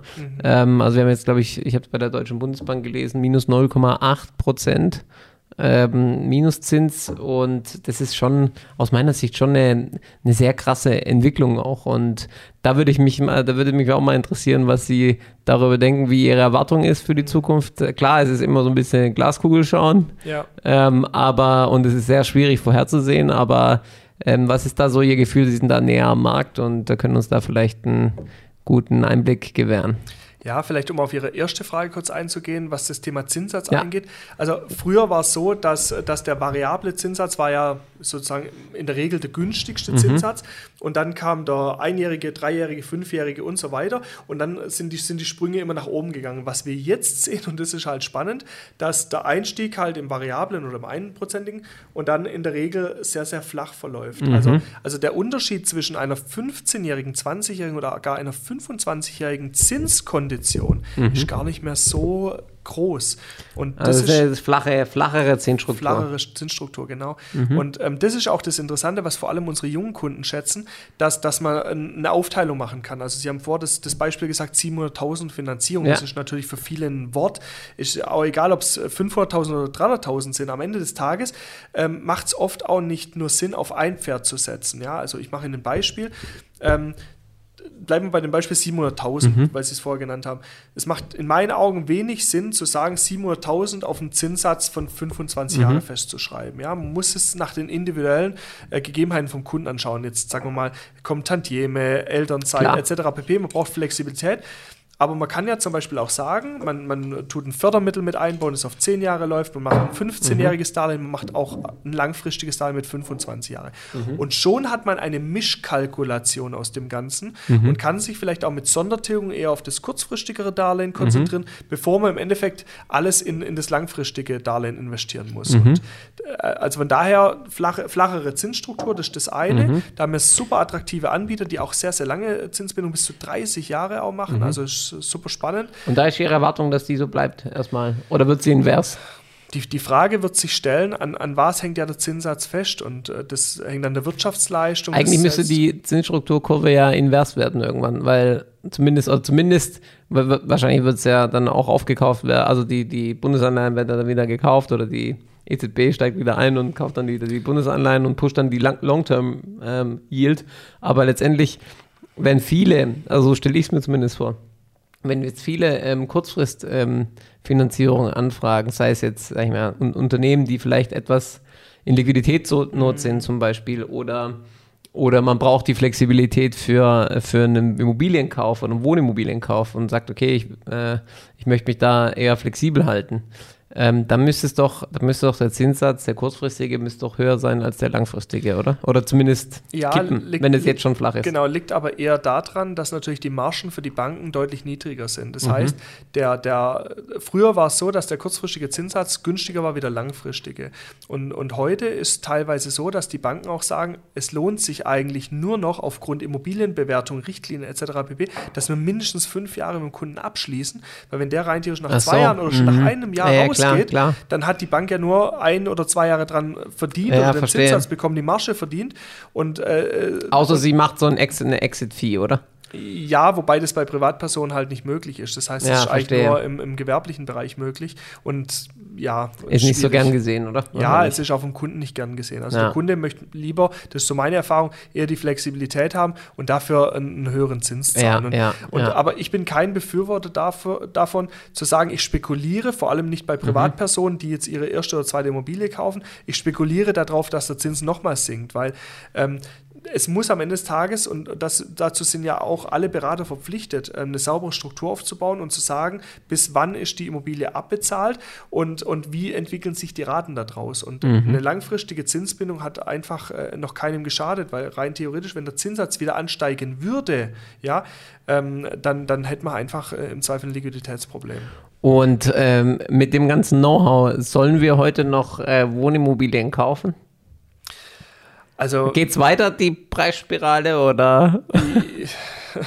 oder äh, gibt es da ein Ende irgendwann? gute, gute Frage. Ich weiß nicht, ob Sie mir die Frage besser beantworten können. Mich würde mal interessieren, ja, Also, was Sie äh, denken. Also, sagen wir es mal so, wir führen jetzt gerade Jahresendgespräche mit allen Ja. Banken oder mit vielen Banken und ähm, es Wie ist da so der Tenor? Ja, genau, Ja. und es ist erschreckend. Es, also zum einen, vi- vielleicht das vorab, die Finanzvermittler, mit denen wir zusammenarbeiten, die haben für die nächste, fürs nächste Jahr zum, zum sehr großen Teil ähm, sehr, sehr große Vorstellungen. Ja, also die, die wirklich im Bereich Wachstum 20 bis 40 Prozent Die sind sehr optimistisch, kann man sehr sagen. optimistisch, ja, genau. Okay. Ich kann das, ich kann das nachvollziehen. Ähm, jetzt sind wir aber bei dem, bei dem Thema Banken Mhm. und Sie haben es vorhin angesprochen mit dem Zinssatz und wir haben ja eine andere Auswirkung noch drauf und die, die ist auch nicht zu vernachlässigen und das ist das Thema Negativzins. Mhm. Und ich weiß es noch, wo, wo, wo mein äh, Haus äh, sich darüber Gedanken gemacht hat, also meine bisherige Bank sich Gedanken gemacht hat, wie wir uns dazu aufstellen. Und am Mhm. Anfang hat man gesagt, ja, man macht es nur bei sehr großen Volumina, man macht es in der Regel nur bei, bei gewerblichen Kunden, die halt viel Liquidität vor sich herschieben, natürlich, ähm, die natürlich aus Krisen gelernt haben, äh, 2007, 2008. Ähm, aber und das ist spannend. Mittlerweile ist halt so, dass die Banken richtig Geld für diese Einlagen zahlen müssen. Und ähm, die haben natürlich jetzt auch Bedenken, weil sie die, diese, diese Zinszahlung einfach nicht ohne weiteres klar. leisten können und wollen und geben teilweise und das auch jetzt zum Jahreswechsel sehr, sehr stark an ihre Endkunden und vor allem auch an Privatkunden weiter. Und um auf Ihre Frage zu kommen, wenn, wenn Sie sich mal vorstellen, Sie haben 300.000, 400.000 Euro rein theoretisch auf dem Girokonto liegen und Sie müssen plötzlich dafür 300, 400 Euro im Monat zahlen, Plus Inflation. genau, plus Inflation, dass dieses Geld auf der Bank liegt und Ja. einfach nicht für Ja. Sie arbeitet Ja. oder auf dem Sparbuch liegt, ähm, ähm, dann, dann muss man sich die Frage stellen, wie lange akzeptiert es ein Kunde? Ja. Ja. Und dann wird sich irgendwann der Kunde auch die Frage stellen, ist das für mich die richtige Anlage? Das muss man echt mal vorstellen. Gell? Eigentlich ist es ja heute so, äh, man hat irgendwie, angenommen, man hat jetzt 300.000 Euro auf dem Konto, die hat man sich über 50 Jahre angespart und hat darüber darum gekämpft. Und dann äh, hat man sowieso, sage ich mal, in den letzten 30 Jahren war die Inflation ja bei 1,7 Prozent roundabout. Und hat dann noch Negativzinsen drauf. Äh, und dann verliert man potenziell zweieinhalb, drei Prozent pro Jahr. Also was verliert bei 300.000 Euro, verdient, verliert man 10.000 Euro im Jahr. Jedes Jahr faktisch. Klar, die 2 Prozent äh, Inflation merkt man nicht, aber man verliert sie ja trotzdem. Und äh, es ist ja, man muss es ja so rechnen. Ja. Und ähm, ich glaube, das ist auch ganz wichtig, dass, ähm, ich sag mal, auch die, die Masse versteht, ähm, die sich vielleicht nicht so mit äh, Ökonomie oder mit Immobilien eben beschäftigen, dass das schon ein großer, ich sag mal, Vermögensverlust ist, der sich da anhäuft. Also Ja. zehn Jahre mit, mit geometrischem Negativwachstum sind halt 50 Prozent vom Kapital weg. Definitiv. Potenzial. Definitiv. Und ähm, deswegen, ich- ich verstehe das, ja. ich sehe das genauso. Ja. Und, und, und das ist halt das, dieses Thema, wenn, wenn, wenn ich, ich habe auch äh, im Geschäftskreis ähm, viele äh, Personen, die gesagt haben, sie binden sich nicht an eine Immobilie, sie, sie werden nur mieten und die jetzt umgeschwenkt sind, weil sie einfach sagen, sie sind nicht mehr bereit, äh, exorbitante Mieten zu zahlen. Erstens, also dann, dann wollen sie lieber ihr Eigenheim abzahlen. Und es muss ja auch nicht das Ziel sein, bis zum 50. Lebensjahr fertig zu werden. Also es verschiebt sich ja so viel. Ähm, da, also als Beispiel, Sie kaufen heute eine 100 Quadratmeter Wohnung, weil Sie Nachwuchs bekommen. Ja? Dann stellen Sie sich im Alter die Frage, ob es noch 100 Quadratmeter sein müssen. Das heißt, es ist ja auch denkbar, dass man das Kapital aus dem einen Objekt rauszieht und sich vielleicht eine kleinere Wohnung kauft, die vielleicht barrierefrei ist, hat einen Aufzug oder vielleicht auch ein Neubau ist oder vielleicht in einem anderen Gebiet liegt, wo man vielleicht fußläufig alles erreichen Ja, kann. ja, und, und, und, und. Also ich glaube nicht, dass der, dass der Kunde von heute so denkt, dass er sagt, ähm, die Immobilie habe ich jetzt und ähm, die zahle ich jetzt ab und, und mit, Abs, mit 80 lebe ich dann immer noch in der 100 Quadratmeter. Mhm. Und das glaube ich nicht. Ich glaube, dass es viele Verschiebungen gibt und das haben wir auch bei den Bauträgern gemerkt. Viele Kunden damals, wo wir auf der auf den Veranstaltung von den Bauträgern waren, da begleitet haben, als Bank auch repräsentativ waren, ähm, haben, haben viele Kunden ihr Häusle verkauft oder ihre große Wohnung verkauft und haben damit sich eine kleinere Wohnung äh, mhm. gekauft und haben dann den, den Rest als Überschuss für den Lebensalltag verwendet. Und ich glaube, das ist auch, und um die zweite Frage zu beantworten. Das heißt, es geht weiter oder?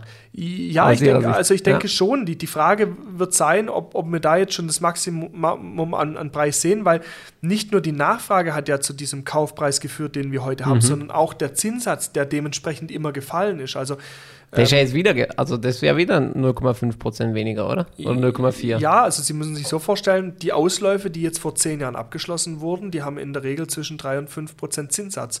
Und die schließen jetzt neu ab unter 1 Prozent. Das muss man sich mal vorstellen. Unter 1 Prozent? Unter einem Prozent, ja klar, weil im Endeffekt haben die ja schon einen Großteil getilgt. Mhm. Das heißt, für die Bank liegt eine viel größere Sicherheit da. Der Kunde steht in der Regel ja viel besser da, weil er ein höheres Einkommen hat, etc. pp. Vielleicht auch mehr tilgt, weil er mittlerweile einfach mhm. mehr, mehr Mittel im Monat mhm. zur Verfügung hat, etc pp. Und die Kosten sind dann nicht gestiegen, ja, äh, sondern, sondern die Belastung bleibt gleich.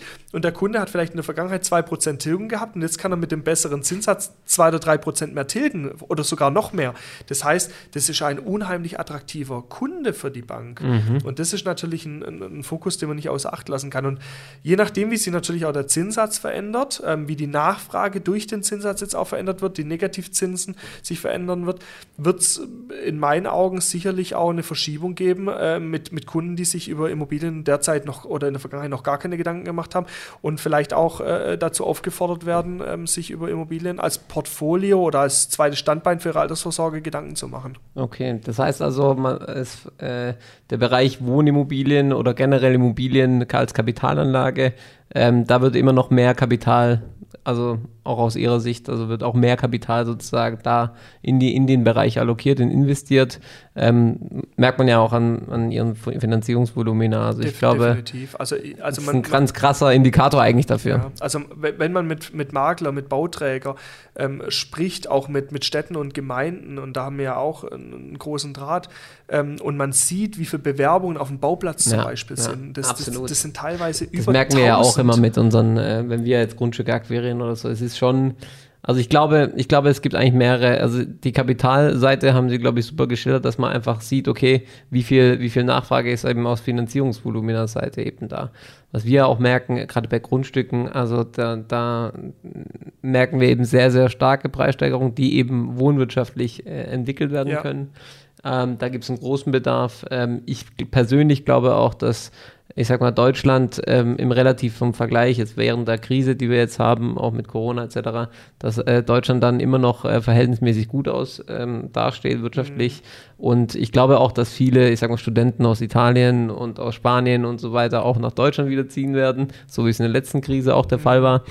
Deswegen bin ich eigentlich von der, bin ich eigentlich überzeugt, dass auch die Nachfrageseite, also die, das Zu, der Zuwanderungssaldo, dass der auch weiterhin positiv bleiben wird. Und ähm, ich bin gespannt, ähm, wie, wie, wie das Thema sich ähm, entwickeln wird, was wir vorhin angesprochen haben. Ähm, gerade das Thema Wohnfläche pro Kopf durch Corona, wie verändert die sich? Größer oder kleiner? Oder kleiner wird wahrscheinlich nicht, aber wahrscheinlich größer durch ein potenzielles Arbeitszimmer. Das finde ich, da bin ich eigentlich eher, tendiere ich wahrscheinlich auch eher dazu, zu sagen, hey, die Wohnfläche pro Kopf wird wahrscheinlich größer als vorher. Und, ähm, und die ganze Gemengelage plus noch natürlich die, die, ähm, ich sag mal so, die Belastung auch der Baurechtsämter, muss man ganz klar sagen. Ja. Ähm, und und das, das, ähm, das Baurecht, was eben auch notwendig ist für die Projekte. Ich glaube, die ganzen Punkte, wenn man die mal zusammen addiert und mal durchdenkt, Sie haben die Kapitalseite gut geschildert, das, wir haben, das, ähm, wir haben ein begrenztes Angebot an Grundstücken, ähm, wir haben steigende Baukosten, wir haben weiterhin einen positiven Zuwanderungssaldo, wir haben äh, eine steigende Nachfrage pro Kopf mhm. ähm, aufgrund eben einer höheren Wohnfläche, die wahrscheinlich nachgefragt wird. Fraglich ist natürlich, was interessant, was ich super spannend finde, ist die Frage, äh, verlagert sich die Wohnungsnachfrage weiterhin in die Großstädte, wovon ich eigentlich sehr stark überzeugt bin ähm, aufgrund von Urbanisierungstendenzen? Oder gibt es eben vielleicht so, eine, äh, so einen Gegentrend wieder in Richtung aufs Land gehen und commuten? Und, oder gibt es beides? Oder ähm, ich können mir beides vorstellen, aber ich glaube schon auch, dass, wie Sie es vorhin geschildert haben, dass, dass die Möglichkeit und die Wahrscheinlichkeit besteht, dass auch die kleineren Standorte, die vielleicht vorher nicht so ganz im Fokus waren, die um, um eine Großstadt herum äh, sind, mhm. vielleicht auch noch nicht ähm, hundertprozentig ähm, angebunden sind mit der S-Bahn, aber trotzdem irgendwo mit dem Auto ganz gut erreichbar sind, dass die eben auch Potenzial haben. Ja. Weil in Baden-Württemberg, wissen wir ja alle, sind wir ja sowieso in, in haben, hatte jede Kleinstadt eigentlich ja ein gutes, eine gute Wirtschaftsstruktur. Ja, und, und, und ich glaube, durch die Flexibilität ähm, wird das eine weiterhin nachgefragt werden, das ja. andere aber auch. Es wird, es wird Leute Wahrscheinlich, geben. Wahrscheinlich, ja. Genau, ich glaube, es, es, es wird weiterhin eine unzählige Anzahl von, von Personen geben, die einfach sagen, ich liebe das Stadtleben. Und absolut, es gibt ganz, ganz absolut. viele, die einfach sagen, ähm, ähm, ich möchte ein bisschen mehr Natur haben und bin bereit, ein paar Kilometer weiterzufahren. Aber die gab es ja in den letzten zehn Jahren, fand ich auch, aber nicht in der, also es war nicht so präsent, fand nicht ich, so stark, wie heute ja. vielleicht. Ja. Also wenn man auch überlegt, nur um ein Beispiel zu nennen, wenn, wenn man heute eine Immobilie in Stuttgart vermietet, rein theoretisch, theoretisch, ja, dann ist es ganz klar, dass man eine komplette Bewerbungsmappe bekommt von dem potenziellen Mieter. Absolut, ja. Und im ländlichen Bereich, ähm, da kann man schon fast ein bisschen, bisschen ähm, äh, oder sieht teilweise auch, ähm, die, wo von der Stadt sich bewerben, die haben schon aufbereitete Mappen mit allem drum und dran und äh, die etwas ländlicheren äh, Personen bewerben sich halt normalerweise, ja, mit einem äh, normalen Anschreiben und, und, Klar. und äh, ja, also man merkt schon die Unterschiede, aber damit will ich sagen, wenn Sie heute Besichtigung haben in Stuttgart, das ist ja völlig normal, dass dann 100 Leute kommen, ja, zu einer echt offenen brutal. Besichtigung. Brutal, und jetzt frage ich Sie ganz klar, was wäre denn, was würde sich verändern, wenn das nur 50 wären? Es würde sich ja nichts nee, verändern, weil die nee. Nachfrage ist immer noch viel zu hoch. Ist immer noch eine Übernachfrage, ja. Genau, und deswegen sage ich, selbst wenn sich von 150 aufs Ländliche fokussieren, wäre es immer noch ein viel zu großer Need für diese einzelne ja, Wohnung. Ja. Und deswegen kann ich die Frage eigentlich nur ähm, aus meiner Sicht so beantworten, dass ich sage, das eine und das andere ja. wird, wird, stattfinden. Okay, das heißt, eigentlich kann man sagen, alle Faktoren äh, sprechen eigentlich dafür.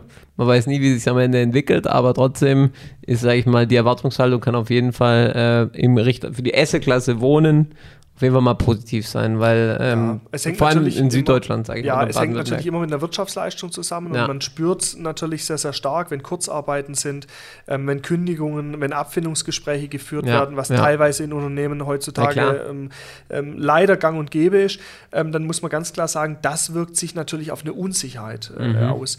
Und das nicht nur auf die Unsicherheit von der betroffenen Person, also die jetzt in Kurzarbeit reinkommt oder die ein Abfindungsgespräch hat oder die eine Kündigung ausgesprochen bekommen hat, ähm, sondern auch bei denen, die im nahen Umfeld sind. Mhm. Weil, weil der Mensch ist grundsätzlich ähm, eher angstgeprägt. Na klar. Ähm, und, und, äh, oder eher vorsichtig, so muss man sagen, eher vorsichtig.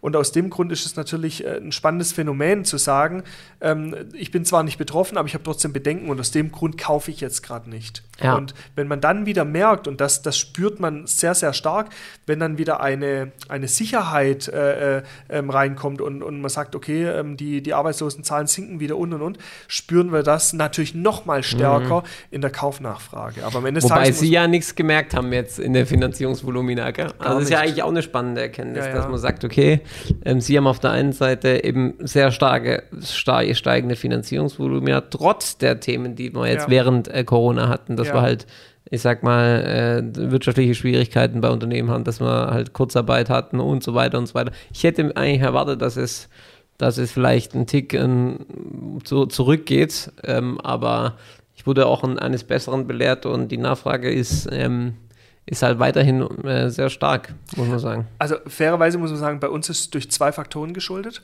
Das eine ist, dass unsere Vermittler sehr, sehr Gas schnell geben. auf diesen digitalen Zug aufgesprungen sind. Ja. Und, und ähm, ich sag mal, wenn man heute. Das war jetzt halt ein Riesenvorteil, muss man sagen. Definitiv. Und wenn ja. man selbstständig ist, macht man sich, glaube ich, grundsätzlich nochmal andere Gedanken und, und versucht aus allem das Positive rauszuziehen. Ja. Ja. Und unsere Vermittler, die, war, die waren sensationell, die haben super schnell auf, auf Telefongespräche, auf Videoberatung umgestellt.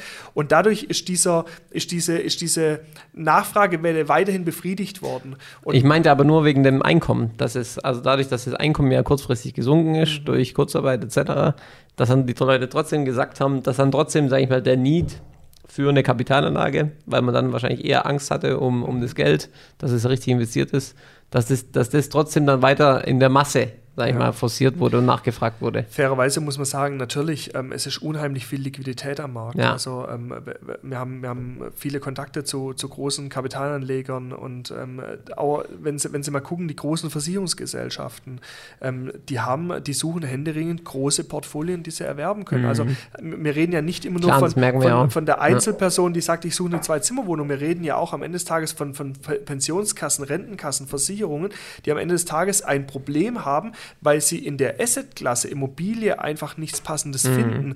Und jetzt muss man natürlich dazu sagen, es gibt viele, die natürlich dann äh, ein Zehnfamilienhaus abstoßen, weil sie, also gerade Versicherer oder Family Offices Mhm. zum Beispiel, die sagen, zehn Familienhaus ist uns einfach fürs Portfolio zu klein, wir fangen unter 20 Größeres, Familienhaus ja. gar nicht mehr an, ja. Und das ist, äh, das ist spannend. Also es geht nicht nur äh, am Ende des Tages um, um, um die Einzelperson, die sagt, ich kaufe mir jetzt was für meine Altersvorsorge, für, mein, für, für meinen Lebensalltag etc. pp. oder auch für meinen Homeoffice-Tag, sondern es geht am Ende des Tages auch um, um unsere Versicherung, Rentenversicherung etc. pp., die am Ende des Tages ja von, von dem Ertrag, was unter anderem von der Immobilie ähm, erwirtschaftet wird, auch, ähm, auch leben. Absolut. Und das betrifft uns ja auch wieder. Absolut. Nee, das ist ein super, super spannendes Thema. Also ich, ich, ich denke da auch sehr oft darüber nach, wie sich es weiterentwickelt, gerade im Wohnimmobilienbereich. Und da, da habe ich immer noch das Gefühl, dass die Übernachfrage wirklich ähm, langfristig, äh, dass wir davon ausgehen können, konservativ, dass die Übernachfrage langfristig da bleiben wird. Ähm, und klar, ich sag mal so, der Zinssatz wird ja wahrscheinlich äh, weiterhin niedrig bleiben oder vielleicht also gleich auf diesem negativen Niveau äh, verharren, ähm, solange eben auch, sage ich mal, es wirtschaftlich allen, allen ähm, Staaten in Europa gut geht oder gerade den südlichen, ähm, den Staaten in, Süd, Süd, in Südeuropa ähm, besser geht, weil ich, ich glaube, das ist ja natürlich auch irgendwo so eine Begrenzung eben, dass, dass, dass der Zinssatz jetzt nicht so schnell rapide steigen wird die nächsten fünf, sechs Jahre. Also meine persönliche Meinung ist auch, dass, dass der Zinssatz die nächsten Jahre nicht exorbitant Ja. steigen kann, Ja. ähm, weil, weil nicht, der? Verschuldungsgrad von vielen Ländern einfach sehr, sehr hoch ist. Ja. Und ähm, natürlich in der jetzigen Zeit, wo man sagen muss, viele Firmen haben einfach in, in Zeiten von Corona ähm, viel an Liquidität dementsprechend ähm, äh, investieren Ja. müssen oder verbraucht einfach. Ja, klar. Äh, brauchen Fördermittel, brauchen, brauchen Kredite etc. pp., ähm, um einfach vielleicht auch wieder neu zu investieren, äh, neue Technologie etc. pp. Ja. Ähm, Und ich habe auch das Gefühl, dass gewerbliches Kapital, was vorher halt in Hotels oder in, in Retail investiert Mhm. wurde, dass, das, dass es da halt auch ein, gerade bei den Großinvestoren halt ein Umdenken teilweise gibt und sagt, hey, wir brauchen jetzt auch ähm, Wohnprojekte in, in, auch in kleineren Städten teilweise, die, ähm, die interessant sind, weil eben da auch erkannt wurde, okay, die Nachfrage wird weiterhin groß bleiben im Wohnbereich, aber es ist ja eigentlich mehr Kapital vorhanden als vorher, gerade für Ja. die Assetklasse Wohnen. Auch, Ja, ja. auch im großen Stil, auch bei den großen Tickets. Definitiv. Also da, davon bin ich überzeugt, ähm, dass, dass, dass, dass am Ende des Tages jede Privatperson oder jeder Kunde äh, oder jeder potenzielle Kunde sich über seine Lebenssituation einfach Gedanken macht. Ähm, ja. davon, davon bin ich überzeugt. Und,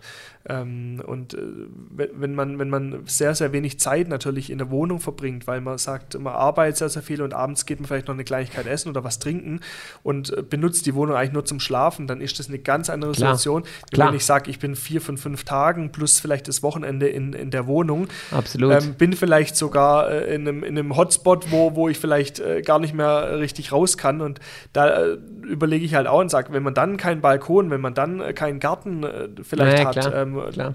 dann, dann wird es halt schwierig. Und ich glaube, das regt zum Umdenken an. Ja. Vermissen Sie den Vertrieb von früher im Maklerbereich?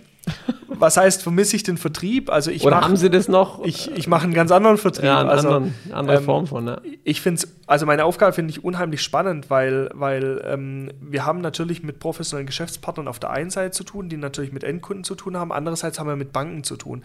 Und das ist meine absolute Leidenschaft. Also ähm, und, und das ist auch das Schöne, weil, weil ich seit Jahren das Vermittlergeschäft ähm, aufgebaut, pro, prozessiert habe und so, ähm, kann ich natürlich auch vielen Banken Tipps geben. Ja. Ähm, habe ein ganz anderes Standing, kann ganz anders mit, mit den Leuten sprechen, bin sehr den, kennen den lösungsorientiert. Blickwinkel? Ja.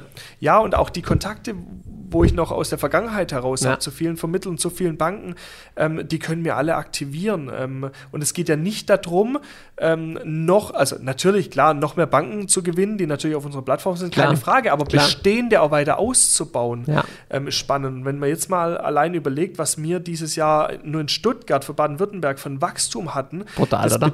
das ist exorbitant. Das heißt, wir müssen am Ende des Tages ja auch schauen, wo wir diese Volumina hinbekommen. Und wir reden hier über ein Wachstum von, drei, von einem dreistelligen Millionenbereich, mhm. äh, den, den ich zu verantworten habe. Und ähm, das, das ist schon äh, Wahnsinn. Und deswegen sage ich, sind wir verpflichtet, sowohl für den, für den Vermittler das bestmöglichste Angebot für seinen Kunden zu erwirtschaften, andererseits auch ähm, ähm, der Bank ähm, in, im Endeffekt ähm, genau diese Zielgruppe an Kunden ja. ähm, zu geben, dass im Endeffekt beide äh, maximal zufrieden sind. Genau das ist mein Job und das mache ich zusammen mit, mit meinen Key-Accountern. Mhm. Wie gesagt, auf nächstes Jahr planen wir einen zweiten Key-Accounter, weil, weil wir einfach ähm, so Läuft. viele Vermittler haben, ja, de, wo ich auch sage, ich, ich möchte in die Vermittler einfach mehr Zeit investieren. Ja. Ich, ich möchte, wenn, wenn ich noch früher überlege, ich habe, was, was ich mit Vermittler telefoniert habe, weil es einfach nur diese Aufgabe ja, bei mir gab, mit Vermittler ähm, Verträge zu schließen, Provisionen, ähm, ähm, ähm, die zu optimieren und so weiter. Und, und, und jetzt ist es ein Teil meiner Aufgabe und, mhm. ähm, und dem will ich einfach vollumfänglich gerecht werden. Ja, Aus super. dem Grund habe ich jetzt gesagt, das Wachstum berechtigt uns, äh, einen zusätzlichen Finanzierungsberater einzustellen. Mhm. Das Wachstum berechtigt uns, einen neuen Key-Accounter einzustellen. Und dem super. müssen wir gerecht werden. Und ähm, da suchen wir jetzt gerade die richtigen Personen. Aber oh, wir super. haben schon sehr, sehr gute Bewerbungen gekriegt. Von daher bin ich da sehr zuversichtlich. Wir drücken auf jeden Fall die Daumen. Und ich glaube persönlich, ich bin da überzeugt, dieses äh, Segment hat ein super Wachstumspotenzial. Potenzial. Also ich glaube, das, äh, weil, weil eben ich, wenn wir eben aus dem Mehrwerts, äh, aus der Mehrwertsdenke kommen und eben überlegen, wo kann man eben wirklich, ähm, ich sag mal, Transparenz schaffen, Mehrwert generieren etc. Ähm, und ich glaube, dass das hat noch zukünftig gerade durch die digitalen Tools ähm, und dieses hybride Modell, was Sie auch gut geschildert haben, ähm, ähm, glaube ich, gibt es extremes Wachstumspotenzial für die nächsten zehn Jahre und ähm, wir von Amandos unterstützen natürlich sehr gerne auch zukünftig bei den Projekten, die wir dann akquirieren. Da können wir uns sehr gerne jederzeit austauschen. Ähm, finden wir super spannend, weil es natürlich für uns auch ein ähm, Asset sein wird, ähm, unseren zukünftigen äh, Kunden, die dann, ähm, die dann äh, Wohnungen kaufen und vielleicht auch mehrere Angebote eben haben möchten, ähm, ja, da, da unterstützen, weil wir sind in dem Bereich gar nicht ähm, positioniert und ähm, das wäre, glaube ich, ein super Mehrwert für, für die Zukunft. Von daher würde ich sagen, können wir unser, unser Gespräch sozusagen damit Monaten fortführen. Äh, genau, äh, und mal sehen, wie sich entwickelt hat zukünftig. Und ähm, ich wünsche auf jeden Fall Ihnen äh, alles Gute für die Zukunft. Ich finde es, wie gesagt, ein sehr interessantes ähm, und zukunftsträchtiges Konzept und ähm, glaube auch, dass die Plattform ähm, weiterhin so stark ähm, wachsen wird wie, wie jetzt in den letzten äh, drei, vier, fünf Jahren. Und ähm, von daher ähm, bin, ich, bin ich gespannt auf die zukünftige Entwicklung und üblicherweise ähm, beenden wir den Podcast immer mit einer Weisheit des Tages. Okay. Von daher, ähm, wenn Sie möchten, äh, gebe ich Ihnen gerne einen Vortritt. Können Sie gerne mal zusammenfassen, was so für Sie die ähm, in einem Satz, wenn es geht. Ein Satz. Das ist für mich immer schwer. Zu mir wird gesagt, ich brauche viele Kommas in einem Satz. Genau, deswegen ein Satz, äh, was, was so unser Gespräch ganz gut zusammenfasst und oder fest. Und ähm, genau, es würde mir zwar interessieren, was für Sie die Weisheit des Tages war. Also ich glaube, wir haben beide ein sehr, sehr skalierendes ähm, Geschäftsmodell und ähm, äh, um bei dem Einsatz zu bleiben, ähm, bin ich gespannt, äh, wenn wir uns in ein paar Monaten sehen, vielleicht auch nochmal in dem Format hier, ähm, wie wir dann sehr vielleicht äh, auch zukünftig die Möglichkeit haben, äh, zusammen davon äh, zu profitieren. Aber ich bin da sehr zuversichtlich. Absolut. Und vielleicht noch ein Input meinerseits. Ich glaube, ähm, als Weisheit des Tages passt auch ganz gut. Ähm, sozusagen da, wo Mehrwert äh, geschaffen wird, da gibt es immer ähm, Wachstumspotenzial. Definitiv, super. Von daher vielen Dank für den Besuch und immer wieder gerne, sage ich. Vielen Dank für die Einladung. Sehr gerne.